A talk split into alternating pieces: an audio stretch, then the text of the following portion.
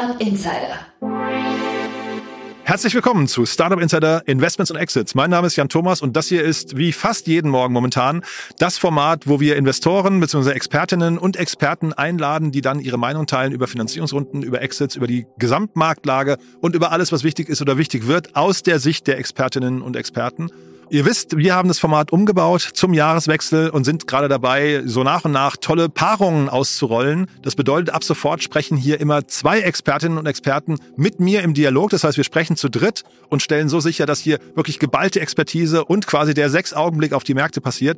Heute zu Gast David Fischer, Principal von H3 Capital und Julius Lühr, frisch gebackener Partner von Acton Capital. Und äh, wir hatten ein richtig cooles Gespräch über zwei Themen. Wir haben auch über den Markt an sich gesprochen, aber wir haben vor allem über eine der größten Runden momentan gesprochen aus Deutschland und wir haben über eine krasse Runde aus den USA gesprochen, über ein gerade mal anderthalb Jahre altes Unternehmen, das seine Series B in Höhe von 80 Millionen abgeschlossen hat, mit faszinierenden Investoren. Also freut euch auf ein richtig cooles Gespräch mit vielen Insights mit David Fischer von H3 Capital und Julius Lühr von Acton Capital.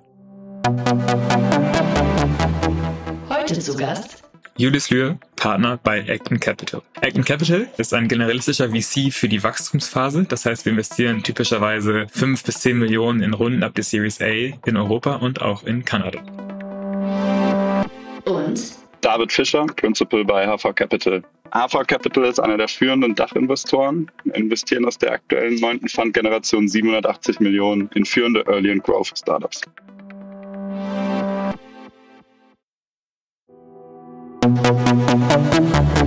Investments und Exits. Cool, ja, da freue ich mich. Hallo David, hallo Julius. Hallo, hallo beide. Super.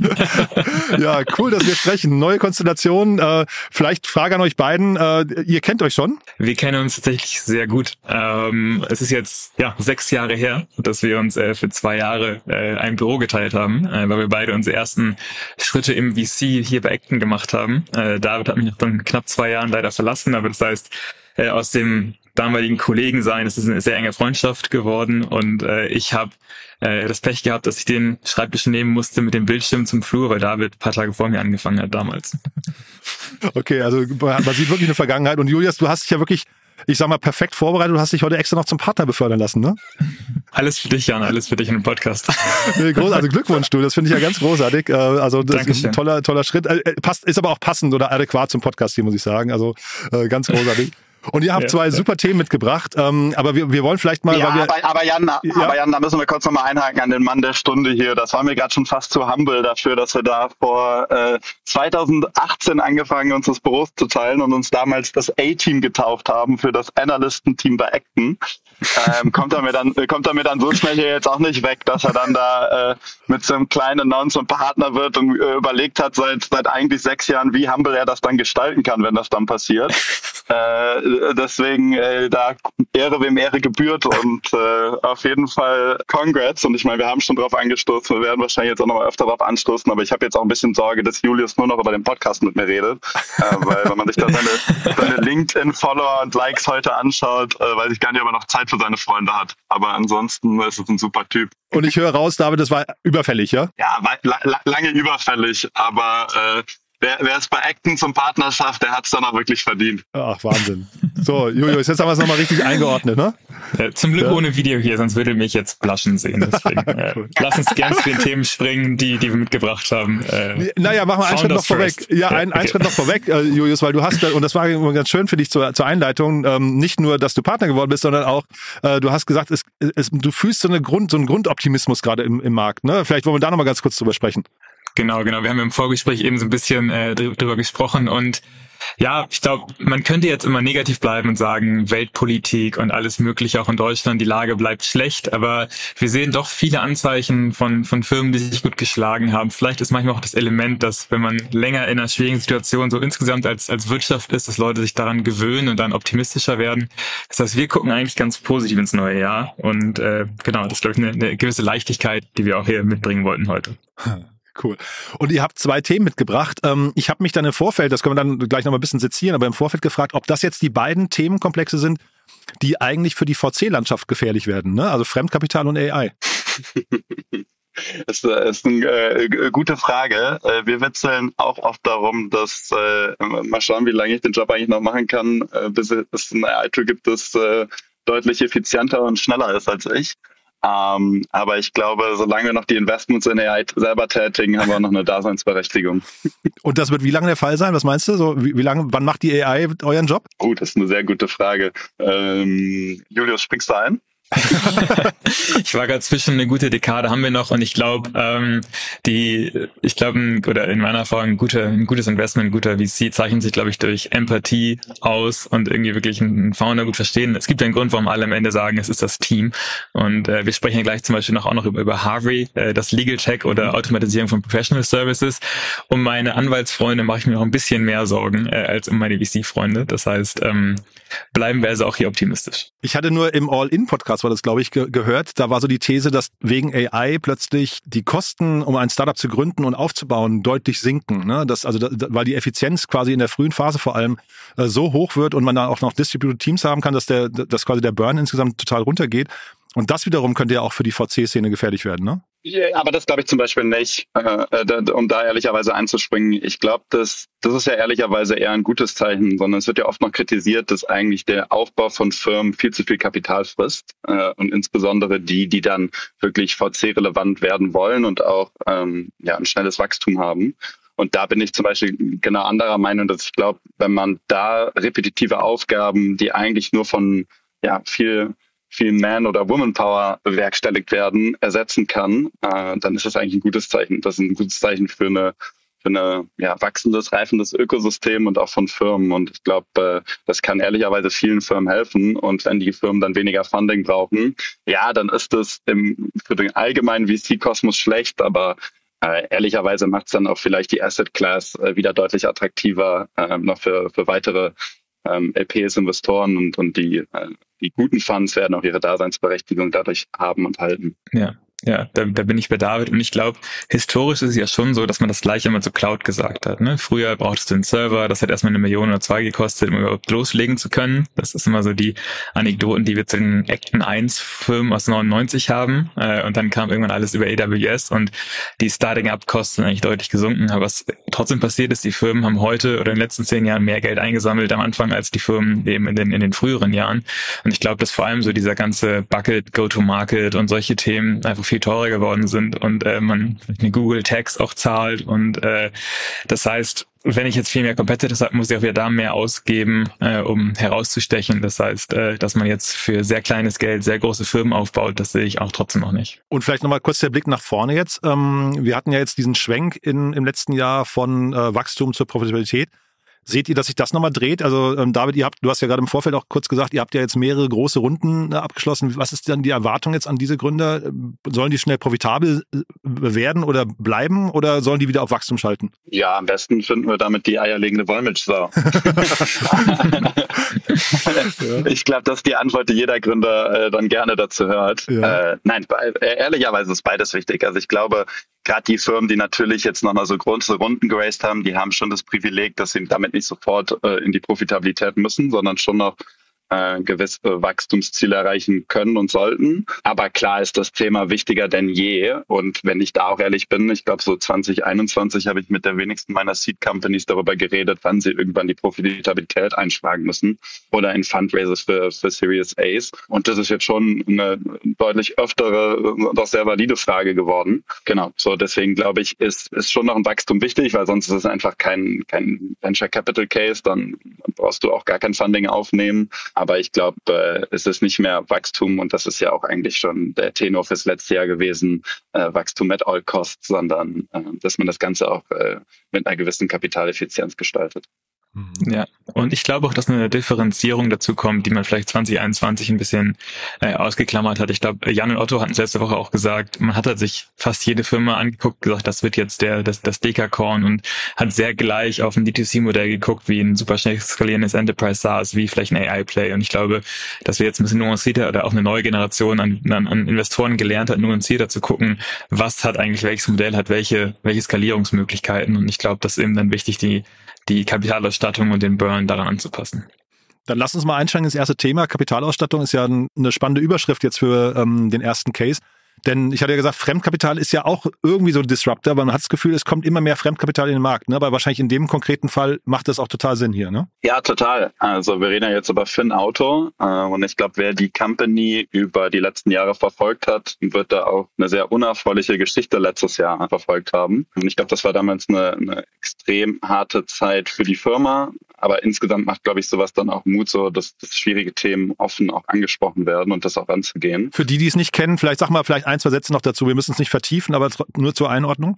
Genau, es gab gegen den ähm, äh, Gründer und damaligen CEO Anschuldigungen gegen sexuelle ähm, Übergriffe und äh, das wurde dann sehr transparent offen äh, kommuniziert und ähm, Genau. Und da ist der dann, da ist zumindest der Max Howitz auch zurückgetreten und das Team, was dann übernommen hat, die Firma weitergeführt hat, hat das einfach sehr, sehr offen und transparent, wie gesagt, äh, sich um das äh, Thema gekümmert und äh, ich glaube auch einmal ehrlicherweise die sehr gut aufgearbeitet. Und das war auch für uns jetzt fand, äh, ehrlicherweise Novum bleibt auch hoffentlich äh, Novum, aber es macht trotzdem Mut, dass solche Themen, schwierige Themen, immer offen angesprochen werden sollten ähm, von ähm, von den Personen ähm, und dann auch offen ja, so gehandhabt werden. Und ich glaube, das macht Mut für die Zukunft und macht dann aber Mut für eine Firma wie bei Finn, die dann auch dann ein Jahr später mit äh, dem, dem Firmenerfolg dann auch nochmal äh, jetzt Funding bekommen haben und nicht für immer die gebrandmarkte Firma sind. Muss man vielleicht noch sagen, die Hanna Schwer von Kapital, ehemals Gründerszene, ähm, die den ganzen Case auch begleitet hat, äh, sag mal, von, von den ersten Vorwürfen bis hin jetzt auch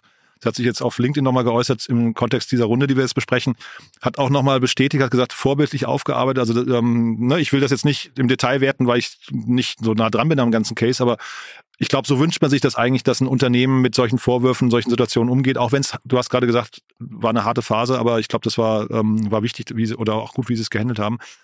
Trotzdem, wir steigen aber jetzt ein und wollen mit über die Finanzierungssituation reden, ne? Genau. Die Company hat gerade ihre Runde announced, äh, über 100 Millionen, bestehend aus Eigen- und Fremdkapital. Der neue Investor, äh, auch da sehr erfreulich, ist ein Nachhaltigkeitsinvestor mit äh, Planet First Partners, die Bestandsinvestoren, wo wir auch unter anderem dazugehören, auch nochmal nachinvestiert. Und ja, es freut mich wirklich, das zu sehen und, und was dann die Firma übers äh, ja einfach die letzten Jahre aufgebaut hat, in einem eh schon sehr schwierigen Marktumfeld und da jetzt auch die nachhaltige Trendwelle in der Automobilindustrie weiter vorantreibt. Ich habe mir vor drei Jahren mein erstes E-Auto äh, über Finn auch damals äh, im Abo geholt. äh, deswegen umso erfreulicher, dass sie das weiter pushen und genau, dass das Ziel auch der, der Runde ist. Und ihr seid ja schon ewig an Bord, habe ich gesehen, ne? Seit der, seit der Seed-Runde, glaube ich, ne? Genau, wir sind schon ewig an Bord und da auch nochmal, um die Anekdote aufzufüllen, wir sind schon länger an Bord, als ich bei HV bin. Deswegen, das hat damals bei uns mein Ehrenwerter Kollege Rainer das Investment gemacht. Acton kennt sich ja auch in dem Space ganz gut aus. Das kannte ich dann auch noch von der, von der anderen Seite, äh, von, von dem Acton Investment. Aber nein, ist sehr beeindruckend, dass es dass mittlerweile knapp 25.000 aktive Abonnenten gibt und äh, mit knapp 160 Millionen wiederkehrendem Umsatz äh, hat sich da, glaube ich, die Firma sehr, sehr gut im, im sehr kompetitiven Marktumfeld etabliert. Ja, ja. Ich einmal zur Aufklärung, äh, Acton war äh, ein Investor bei einer Firma Cluno. Äh, die waren, glaube ich, sogar etwas früher am Markt als Finn damals, äh, haben vielleicht den Markt auch ein bisschen bereitet fürs Auto-Abo und die ging dann, ich glaube 2021 war das, an Kazoo, den britischen Player, die den ganzen Autogebrauchtkauf online bringen wollten und dann in eigentlich fast allen europäischen Ländern äh, Auto-Abo-Firmen aufgekauft haben. Das heißt, das war das Acton-Involvement in diesem Markt. Mhm. Und ich hatte ja eingangs gesagt, äh, ob äh, Fremdkapital quasi auch ein, sag mal, gefährlich wird äh, oder so langsam bedrohlich wird für den VC-Markt, weil jetzt hier haben wir über, das ist ja wieder eine, eine Mischung zwischen Eigen- und Fremdkapital, ist bei dem Modell halt eben auch nicht anders machbar, ne? Genau, ist bei dem Modell, also es wäre natürlich schon anders machbar, aber ich glaube, das wäre so sehr unerfreulich für, für das ganze Team, weil damit würde man dann ja praktisch die Autos nur mit Eigenkapital vorfinanzieren und das ist dann ehrlicherweise auch nicht der Sinn von VC-Funding. Das ist, glaube ich, so, um, um die Äquivalenz zu nehmen, das wäre wahrscheinlich bei D2C-Produkten, wenn man den Retail damit komplett finanzieren würde. Mhm. Ähm, das ist, glaube ich, nicht, nicht der Sinn der Sache von, von VC-Funding. Genau, und das ist deswegen macht das hier total Sinn. Das ist, glaube ich, eins ehrlicherweise für mich auch der sinnvollsten Modelle, wo, wo Fremdkapital einfach total, ja, total sinnvoll ist, ehrlicherweise. Und auch hier sehr erfreulich. Aber natürlich brauchst du immer eine Mischung aus, aus Fremd- und Eigenkapital, weil dann die Debtgeber dann doch oft äh, risikoadverser sind und, und immer die Sicherheit über Eigenkapital brauchen. Ja, ja. Aber ich glaube, gerade für Modelle, ich habe auch gestern die News von Everphone gesehen, wo es auch eben um viele Assets geht, die wahrscheinlich dann äh, auch Debt finanziert sind. Da macht es, glaube ich, immer Sinn. Ich glaube, großes Venture, äh, Venture Debt aufzunehmen für Modelle, die keine Assets drin haben, ist oft vielleicht ein bisschen gefährlicher. Ja, Everphone, wenn ich es richtig im Kopf habe, waren es 250 Millionen Fremdkapital ja, und ja. nur 20 Millionen, also nur in Anführungszeichen 20 Millionen Eigenkapital. Ja, genau, ja. ja. Und wenn man jetzt die beiden Modelle vergleicht, die sind ja relativ nah beieinander, ne? Äh, ist das quasi auch ein Indikator, wohin sich jetzt bestimmte Märkte entwickeln? Also guckt ihr jetzt aktiv nach weiteren, was nicht, Subscription-Modellen im Hardware-Bereich? Äh, äh, sehr gute Frage. Ähm, ehrliche Antwort darauf, jein. Wahrscheinlich eher nein, weil äh, für uns ist auch Finn da ehrlicherweise eine Ausnahme oder dann auch ein Everphone. Wir sind grundsätzlich ehrlicherweise sehr skeptisch solchen Hardware-Modellen gegenüber weil auch da historisch gesehen wenige Companies dann wirklich so groß und relevant in diesem Marktsegment wurden, dass das dann wirklich als VC Sinn gemacht hat. Und deswegen erfreut uns das sehr mit dem Fin-Investment. Und wir haben ja auch mit, mit Roadsurfer unter anderem noch ein ähnliches Modell investiert. Aber ich würde jetzt nicht allen Gründern raten, schaut euch äh, das Segment an, die Modelle. Das ist sofort relevant für VCs, sondern ehrlicherweise sind viele VCs äh, solchen Modellen eher, würde ich jetzt sagen, skeptisch gegenüber. Ja, da bin ich dabei. Ich würde sagen, mir fallen auch gar nicht so viele Bereiche ein, die noch attraktiv sein könnten für, für so ein Modell. Also Auto, Kfz macht natürlich Sinn. Äh, Everphone scheint sehr gut zu sein in, diesem, in dem Bereich, was die ganzen Devices angeht. Mhm. Dann gibt's auch einen Grover, aber es gab ja zum Beispiel mal die ganze Kohorte um Büroausstattung und ich glaube, da hat man sich dann die Marge sehr hoch schön gerechnet und am Ende gab es gar nicht so viele Kunden, die so viel Flexibilität gebraucht haben. Das heißt, äh, ich bin auch bei David, so viele Bereiche sehe ich jetzt nicht, wo das noch äh, den Markt revolutionieren könnte. Ja, Lendes, ne, zum Beispiel, war eine riesen Runde, glaube ich, ja. 80 ja. Millionen oder sowas war die, glaube ich, die Runde, ne. Ähm, Startup Insider. Der Jan Julko von Everphone hat mal, ich glaube im ersten Interview, was wir geführt hatten, hat er mal die Prognose aufgestellt, alles, was man irgendwie auf Subscription drehen könnte, wird irgendwann Subscription. Und jetzt, wenn man sich so Apple anguckt zum Beispiel, zeigt ja auch in so eine Richtung. Ist das nicht vielleicht eine generelle Marktveränderung? Ja, also ich glaube, dass die Leute schon äh, das ist viel mehr, ja, Risikoadversität ist, glaube ich, das falsche Wort, aber als Endkonsument, das oftmals die Frage sich stellt, warum sollte ich etwas noch besitzen, warum sollte ich noch etwas kaufen? Und ich glaube, äh, beim Kfz ist die Antwort sehr leicht und ich glaube auch, äh, wenn man sich irgendwie Julius und meine Generation anschaut, ich glaube, für sehr wenige Freunde, die ehrlicherweise noch ein Auto besitzen. Wenn ich das äh, mit der Generation meiner Eltern anschaue, hat meine Mutter mich mehrmals gefragt, warum ich mir denn so einen komischen Polster bei Finn miete äh, und wenn ich endlich ein Auto kaufe, ist das, glaube ich, da sieht man schon diesen Generationswechsel und auch den Shift, dass man gar nicht mehr die Sachen wirklich besitzen muss. Aber die Frage ist dann trotzdem, bei wie vielen Sachen macht das Sinn? Also ich glaube, wenn ich mir, da bin ich vielleicht dann auch n gleich eins sehr pessimistisch, aber wenn ich mir jetzt irgendwie meinen Haushalt anschaue, ähm, weiß ich nicht, vielleicht ein blödes Beispiel, aber würde ich mir jetzt einen Kühlschrank leasen? Wahrscheinlich eher nicht. Mhm. Ja, da sind die Anschaffungskosten und selbst wenn ich ihn dann weiterverkaufen müsste, ist das, glaube ich, auch mittlerweile so eine Kreislaufwirtschaft, zumindest in München, äh, wo, wo ich dann den Nachmieter den dann wieder weiterverkaufen könnte. Also es gibt viele Sachen, wo ich dann mich dann schon frage, ja, wie sinnvoll ist es? Ich glaube, bei hohen Anschaffungskosten oftmals schon, da macht es mhm. Sinn. Bei, bei anderen Dingen bin ich ehrlicherweise ähm, eher, eher noch skeptisch. Aber vielleicht werde ich dann da eines Besseren belehrt, wenn dann in 15 Jahren ich mit dem Podcast anhöre und die nächste Generation hier sitzt und genau das Beispiel nimmt und sagt, warum sollte man niemals den Kühlschrank besitzen? Na, es gibt ja so Beispiele, zum Beispiel Rent to Runway heißen die, glaube ich, ne, die an der Börse auch komplett abgestraft wurden. Da geht es um, wenn ich es richtig einordne, äh, so, so, so High Fashion, so, so, so äh, Luxus Fashion, ne, die man sich dann mietet, so für, für bestimmte Anlässe oder so. Das sind aber Modelle, glaube ich, die wirklich, da hat jemand mal versucht, kann man schon sagen, die sind eigentlich gescheitert, ne? Ja, ja genau. aber auch damals in der Theorie, glaube ich, die Idee eigentlich sehr gut, weil, weil man gesagt hat, man nimmt ehrlicherweise, hast du diesen Wechsel von, dass das Fashion dass es Modezyklen gibt in, im Luxury-Segment nicht wirklich. Und dementsprechend kann ich dann die, die Louis Vuitton-Tasche äh, über 15 Jahre vermieten, weil das eigentlich immer die gleiche bleibt. Das war die Idee bei dem Modell, aber was man dann doch irgendwann feststellen musste mit zunehmender Skalierung, dass man dann doch äh, saisonal Ware nehmen musste. Und mhm. da ist das Modell dann einfach gescheitert, weil selbst wenn ich dann äh, über den Sommer das, das hellgrüne T-Shirt vermieten kann von Balenciaga, heißt das nicht unbedingt, dass es äh, im nächsten Jahr noch jemanden interessiert hat. Und ich glaube, damit sind dann auch die Capex waren zu hoch. Äh, Fremdkapital war sehr schwierig dann zu bekommen, weil das Modell dann doch nicht so einfach erklärbar war. Und da ist es dann auch irgendwann gescheitert.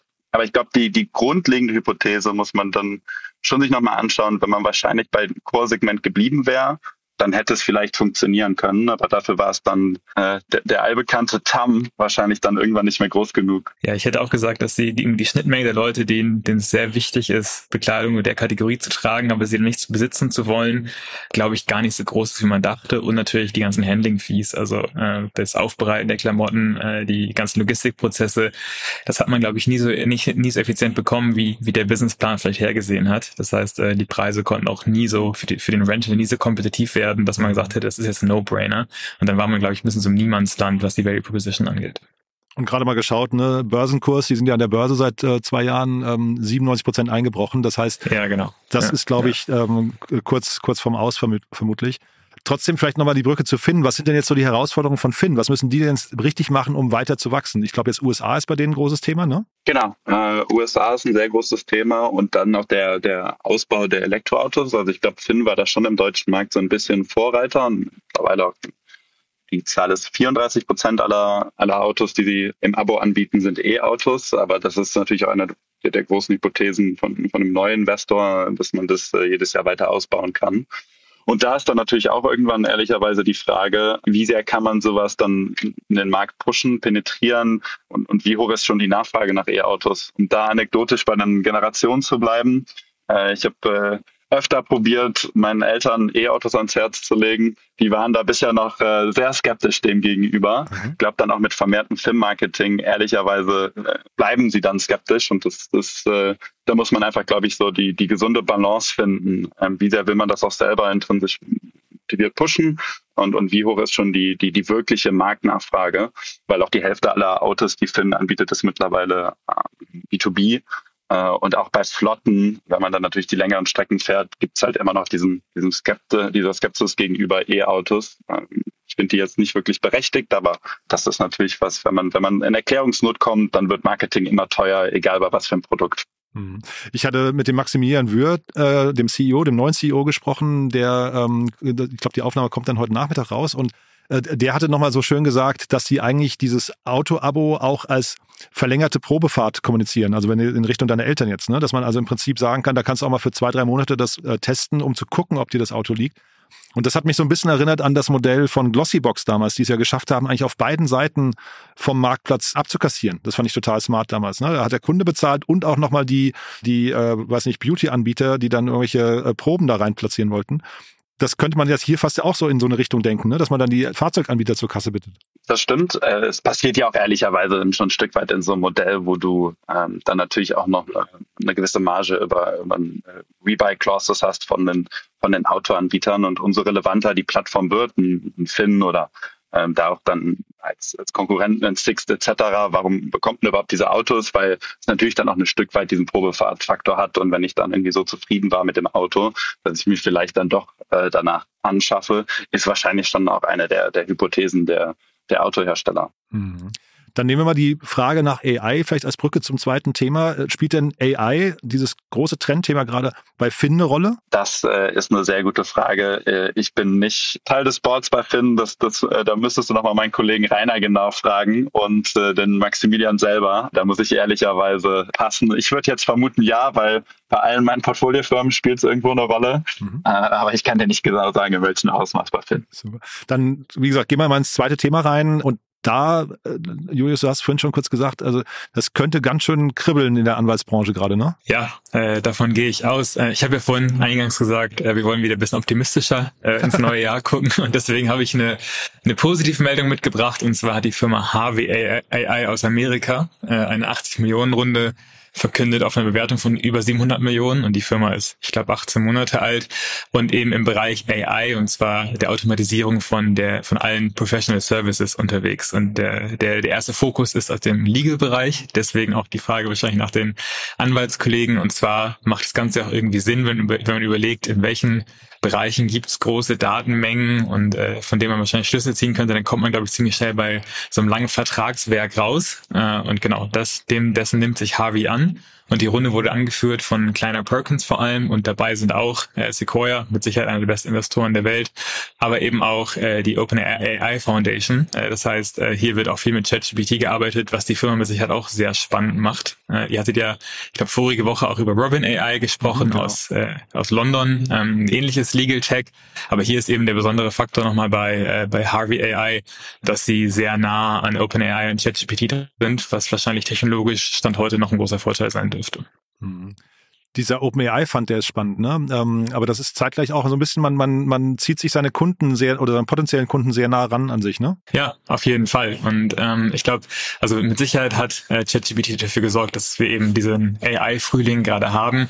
Aber klar, es gibt natürlich immer wieder verschiedene Studien, äh, die zeigen, wie, wie schnell andere LLMs äh, auch aufholen können. Äh, das heißt, äh, prüfe mit, wenn man sich vielleicht äh, zu sehr bettet, ähm, aber trotzdem stand heute mit Sicherheit technologisch ein Vorteil. Und was wir auch Spannendes an, an der Runde, dass es ein bisschen mehr Zahlen äh, auch gab. Und zwar ist es ja oft so, dass große Bewertungen für AI-Companies viel irgendwie auch in, in der Hoffnung äh, gefestigt sind. Und äh, tatsächlich ist es aber so, dass Harvey ähm, scheinbar 10 Millionen ARR schon hat, also 10 Millionen wiederkehrende Umsätze und sehr viele Law-Firms wie Allen Overy oder, oder PwC zum Beispiel äh, brüsten sich damit, dass sie, dass sie recht exklusive Agreements mit, mit Harvey auch haben. Das heißt, äh, hier scheint beides zu passen. Einerseits technologisch wohl ein gutes Produkt, aber eben eben auch die, das Marktfeedback. Und ich glaube, die nächsten Jahre werden jetzt zeigen, sind das alles explorative Investments, weil eben die Kollegen vielleicht ein bisschen nervös werden und sagen, wir müssen jetzt was machen.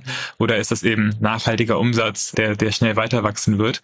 Und ich finde es aber trotzdem sehr besonders, weil wir reden hier von einer Branche, die von Billable Hours lebt, die vielleicht gar nicht immer incentiviert ist, extrem effizient zu sein. Und dass die jetzt ähm, so schnell nach vorne preschen und sagen, äh, wir geben erstens das Geld aus und wir machen eben auch viel PR zu dem Thema, dass wir uns technologisch auf ein neues Level hieven lassen. Äh, das finde ich schon sehr besonders und zeigt auch, glaube ich, wie viel Substanz dieser AI-Hype oder eben dieses neue, diese neue Zeitrechnung eigentlich, eigentlich schon hatte in vielen Bereichen. Ja, die Frage bei mir, äh, die, die Frage ist sowas, ich glaube, da, da, da sprichst du eigentlich einen sehr guten Punkt an, Julius. Ist natürlich so, dass so eine Industrie von den Billable Hours lebt, aber wie viel an der Kosteneinsparung wirklich beim Kunden ankommt oder aber eigentlich ja. letztendlich das gleiche äh, gecharged wird, äh, nur zu ja, einer höheren ja. Marge. Da muss man den ganzen Firmen ja schon lassen, dass das oft so ein bisschen die Quintessenz raus ist, wenn man dann ein McKinsey-Projekt hat bei einem seiner Firmen, äh, dass man doch eigentlich äh, die die Kosten senken sollte und die Preise Marge erhöhen. Äh, deswegen würde ich sagen, ist das so das kleine Einmal-Eins, was dann jetzt erstmal selber angewandt wird bei den Firmen. Das ist extrem ja, spannend. Ja, ja da, da, da, da muss ich auch, muss ich auch drüber nachdenken. Und ich glaube auch, dass so schnell wird es nicht gehen von Stundensätzen von 800 Euro auf, auf 80 Euro. Aber ich glaube trotzdem, dass, wenn sich das erstmal so durchsetzt und das vielleicht ein Stück weit eine Commodity auch wird, klar, die, die, die Anbieter, die Legal Techs sagen, äh, wir wollen, wir wollen hier keine Stunden extrem reduzieren, sondern wir wollen Zeit frei machen für höherwertige Aufgaben. Aber ich kann mir trotzdem vorstellen, dass vielleicht in fünf bis zehn Jahren, dass es einen gewissen Commodity-Effekt gibt und äh, dass vielleicht auch etwas kleinere Kanzleien sagen können, unsere Ergebnisse sind auf dem gleichen Niveau, weil wir die gleichen Case Laws oder die gleichen ähm, ja, die gleichen Gesetzestexte äh, zum Trainieren oder die gleiche, die gleiche Tech haben. Da glaube ich schon, dass der Markt ein bisschen in Bewegung sein wird, aber ich glaube, einfach, einfach wird es nicht sein äh, für, für uns als Klienten. Und diese ganzen Legal-Texte sind ja eigentlich auch, das ist ja so ein bisschen wie Code eigentlich, ne, kann man sich sagen. Also das ist eigentlich Logik und, und Daten, die dann irgendwie in Text gegossen werden. Ist das hinterher schon das, das ähm, quasi das Suchfeld für solche AI-Firmen, dass man halt sagt, man irgendwo, es müssen repetitive Geschichten sein, dann irgendwie so Dinge, die auf Logik basieren und dann irgendwie hohe Billable Hours. Also wir, wir haben ja hier Copilot gesehen im, von, ja, von Microsoft ja. bei GitHub. Das ist ja schon ein bisschen die gleiche Logik eigentlich, ne? Ja, würde ich auf jeden Fall auch sagen. Ähm, ich glaube, also erstens zu dem, was du gesagt hast bezüglich der, dem, dem Vergleich von Gesetzestext oder Vertrag und, und Code. Ich glaube, man hat das ja sehr oft, dass irgendwie die Klauseln sich aufeinander beziehen und wenn das, dann das. Also ich glaube, dass das bietet sich einfach sehr an. Ähm, und eben beim, beim Coding natürlich auch. Aber ich glaube, es gibt auch Bereiche wie zum Beispiel Customer Service, was jetzt nicht unbedingt der Bereich ist, wo die extrem hohen Stundensätze gezahlt werden, aber es eben doch eine sehr große Datenbasis gibt, sagen, der Kunde will das, ähm, Outcomes sind wahrscheinlich das oder das. Und wenn man ihn nicht zufriedenstellt, dann passiert am Ende das. Ich glaube, ähm, also die, die hohen Stundensätze sind wahrscheinlich ein Bonus, um eben so schnell zu skalieren, wie Harvey es jetzt scheinbar tut. Äh, aber ich glaube, in erster Linie geht es darum, dass man großen, da, große Datensätze hat, auf denen man das Modell trainieren kann. Und wie ist das? Du hast ja gerade den Vergleich nochmal mit Robin gezogen. Ähm, ist das jetzt hier gerade Landgrabbing-Modus? Also geht es jetzt hier drum, möglichst schnell, jetzt, wir haben ja hier gerade 18 Monate gesagt, schon die Series B in so einer Höhe, geht es darum, möglichst schnell jetzt hier eine Marktdurchdringung hinzubekommen, weil wenn PwC einmal ein, ein Tool etabliert hat, werden sie nicht mehr wechseln wollen? Ja, ich glaube, das ist, das ist mit Sicherheit ein Teil davon. Äh, wobei ich auch gesehen habe, teilweise in den Press-Announcements sagt PwC dann, we have closed an agreement für ein Jahr. Das heißt, äh, das kann sich auch noch mal ändern. Deswegen war ein bisschen so mein, äh, meine Vorsicht bei den scheinbar 10 Millionen ziemlich schnell skaliert, äh, ARR. Ich habe mich auch ein bisschen gefragt, weil ich glaube, Robin und wir haben tatsächlich auch eine Portfoliofirma in dem Bereich, die Henchman heißt, äh, aus, aus, aus Belgien Medien, ähm, die auch eher sich mit Robin vergleichen, also eher in Word leben und auf den existierenden Verträgen einer Kanzlei aufsetzen. Mhm. Und es fühlt sich ein bisschen an, also wir haben jetzt noch gar nicht so viel über das Produkt von Harvey gesprochen, weil tatsächlich da sind sie auch recht verschwiegen. Das heißt, wenn man auf die Domain heute geht, kriegt man immer noch äh, das Angebot, sich auf eine Waitlist einzutragen und auch das, was die Kanzleien so von sich geben, ist alles noch sehr projektbezogen. Da gibt's mal hier ein Negotiation Tool, also ein Verhandlungstool mhm. oder vielleicht ein ersten Draft zu erstellen. Das heißt, ich glaube, noch ist sehr viel experimentell und die Frage ist eben, was wird daraus am Ende Produkt, das wirklich skaliert und wie viel ist vielleicht so ein bisschen so, ja, Black Magic, jetzt haben wir ein Tool, so genau erklären, wie das funktioniert, können wir eigentlich nicht, weil ich glaube, man muss schon den Klienten auch deutlich machen, was sozusagen passiert hinter den Kulissen ähm, und wie werden diese Ergebnisse eigentlich erzeugt. Und deswegen glaube ich schon, also Landgrabbing ja, ähm, aber es fühlt sich so ein bisschen an, wie Harvey versucht, das sozusagen sehr viel auf einmal zu machen und sie sagen ihm auch alle Service, äh, alle Professional Services. Das heißt, wir fangen an mit Legal und dann machen wir Text und dann machen wir noch. Ähm, und das ist ein bisschen so das amerikanische Vorgehen. Ne? Das heißt, wir machen alles in dem Bereich und äh, wir, wir werden alles lösen und wir wohnen dann alle äh, im Paradies und müssen nicht mehr arbeiten. Und so die europäischen Anbieter fast wieder ein bisschen bodenständiger. Wir binden uns in die Workflows, die, die es heute gibt, um so wirklich ein Day Zero Value zu schaffen. Und das, glaube ich, sind die beiden Paradigmen. Und da bin ich sehr gespannt, äh, was sich am Ende durchsetzen wird. Ja, äh, bin, bin ich völlig bei dir. Und ich glaube auch da nochmal die Brücke zu schlagen zum OpenAI Fund. Da finde ich es halt extrem sinnvoll, äh, was da passiert. Also ich meine, Julius und ich sind beide bei Funds, die somit das deutsche Ökosystem über die letzten äh, knapp 25 Jahre aufgebaut haben und können da auch irgendwie von den Erfahrungen extrem profitieren. Aber ich glaube, was man da jetzt einfach sehr, sehr gut sieht an OpenAI Fund ist, dass sie natürlich dieses ganze Thema AI auch so schnell vorangetrieben haben. Wahrscheinlich auch der Grund so für diesen Hype-Frühling sind, ähm, AI-Zyklus, aber dass sie damit nicht aufgehört haben, sondern jetzt auch ihr, ihr Standing, ihre Kapital dafür benutzen, diesen Sektor weiter auszubauen und, und für hoffentlich dann auch viele Anwendungen zu finden. Das ist, glaube ich, so ein bisschen das äh, Paradigma von einem äh, OpenAI und das finde ich einfach extrem sinnvoll, weil so reift ein Ökosystem deutlich schneller und man verlässt sich nicht nur äh, auf äh, die Julius und Davids dieser Welt, die dann äh, in AI investieren, ähm, sondern ja, reift dieses Ökosystem auch so ein bisschen von innen raus. Ähm, und natürlich wahrscheinlich für den Harvey selbst ist es so ein Ritterschlag, dass du dann nicht von an die Tour, was du am, am meisten brauchst, die Firma, die du für deine Infrastruktur gibt, äh, dann auch noch investiert. Und war ihr dann so ein, ihr seid ja, glaube ich, beide nicht bei Aleph Alpha investiert, ne? Aber müssten die dann auch einen Fund rausbringen, irgendwann der, der Logik folgend? Ja und nein. Ich glaube, wenn Aleph Alpha die Relevanz schon hätte von einem OpenAI, auch in einem deutschen Ökosystem, dann definitiv. Aber ich glaube, ich tritt da niemanden auf die Füße, wenn ich sage, das hat die Firma einfach noch nicht. Deswegen glaube ich, ist es so, Schuster, bleib bei deinen Leisten und äh, kümmere dich erstmal um deinen eigenen Firmenerfolg, bevor man sowas angeht. Und ich glaube, ganz grundsätzlich, das würde ich eigentlich allen Firmen mitgeben. Ich glaube, andere gute Beispiele wahrscheinlich sind ein Salesforce. Äh, ein Salesforce ist im CRM-Bereich so groß, dass äh, dann man irgendwann mit Salesforce Ventures auch eine gewisse Daseinsberechtigung äh, hatte, hat ähm, und auch als äh, Investor total sinnvoll und hilfreich sein kann. Aber ich glaube, dafür braucht man schon eine gewisse Relevanz. Und ja, vielleicht weiß ich da noch nicht, äh, weiß ich nicht genug, habe nicht genug Insights über die Firma, aber als Außenstehender würde ich sagen, das ist da noch nicht der Fall. Ich denke, die, die, die Investoren bei von Aleph Alpha würden es wahrscheinlich übel nehmen. Ähm, ich glaube, dass, äh, also einmal hat David mit Sicherheit recht und ich glaube, dass die Kapitalausstattung, da haben wir es wieder von OpenAI einfach so generös ist, dass sie, glaube ich, den Luxus haben, solche Sachen auch noch zu machen. Ich glaube, Aleph Alpha hat sehr große Runden für europäische Verhältnisse geraced, aber eben noch nicht auf dem Niveau, noch nicht so ein Backing wie von Microsoft zum Beispiel. Und ich glaube dann, auch wenn man das Geld hat, es ist, es ist auch eine Distraction mit Sicherheit noch ein Team aufzubauen, das Investments macht. Und du hast eben auch dann gleich kritisch gefragt, ist es nicht eine Abhängigkeit, die sich dann H wieder auch reinholt vielleicht? Jetzt kennen wir die Terms nicht, aber oft sind VCs ja auch gar nicht die größten Freunde von strategischen Investments, wenn sie nicht, hm. wie David jetzt beschrieben hat, so viel, so ein obvious Mehrwert bieten, ähm, weil man teilweise auch vielleicht mal eine Tür irgendwo zumachen kann, wenn der, der, der Konkurrent des Strategen dann nicht mehr mit einem arbeiten möchte. Hm, spannend. Aber wir wollen ja auch optimistisch bleiben, haben wir gesagt, ne? oder wir sind optimistisch. ja?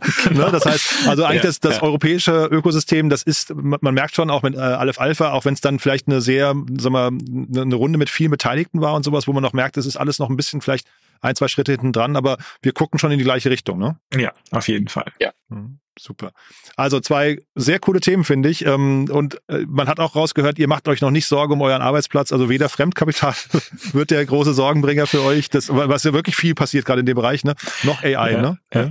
Jan, aber das kannst du ja nicht am Tag sagen, wo Julius Partner geworden ist. Der muss sich halt erstmal noch mal ein paar Wochen freuen. Da reden wir noch mal drüber. Cool. Und, und diplomatisch vielleicht, ich glaube, wenn man nicht einen gewissen Hang zum Optimismus hat, äh, dann wird einem der Job und die Branche keine Freunde machen. Ich glaube, das wissen wir alle.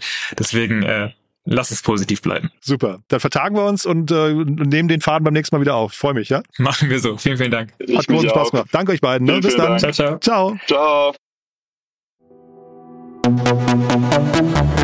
Investments und Exits.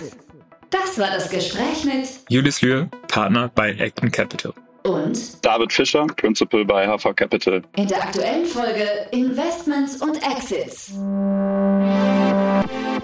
Wir brauchen dein Feedback.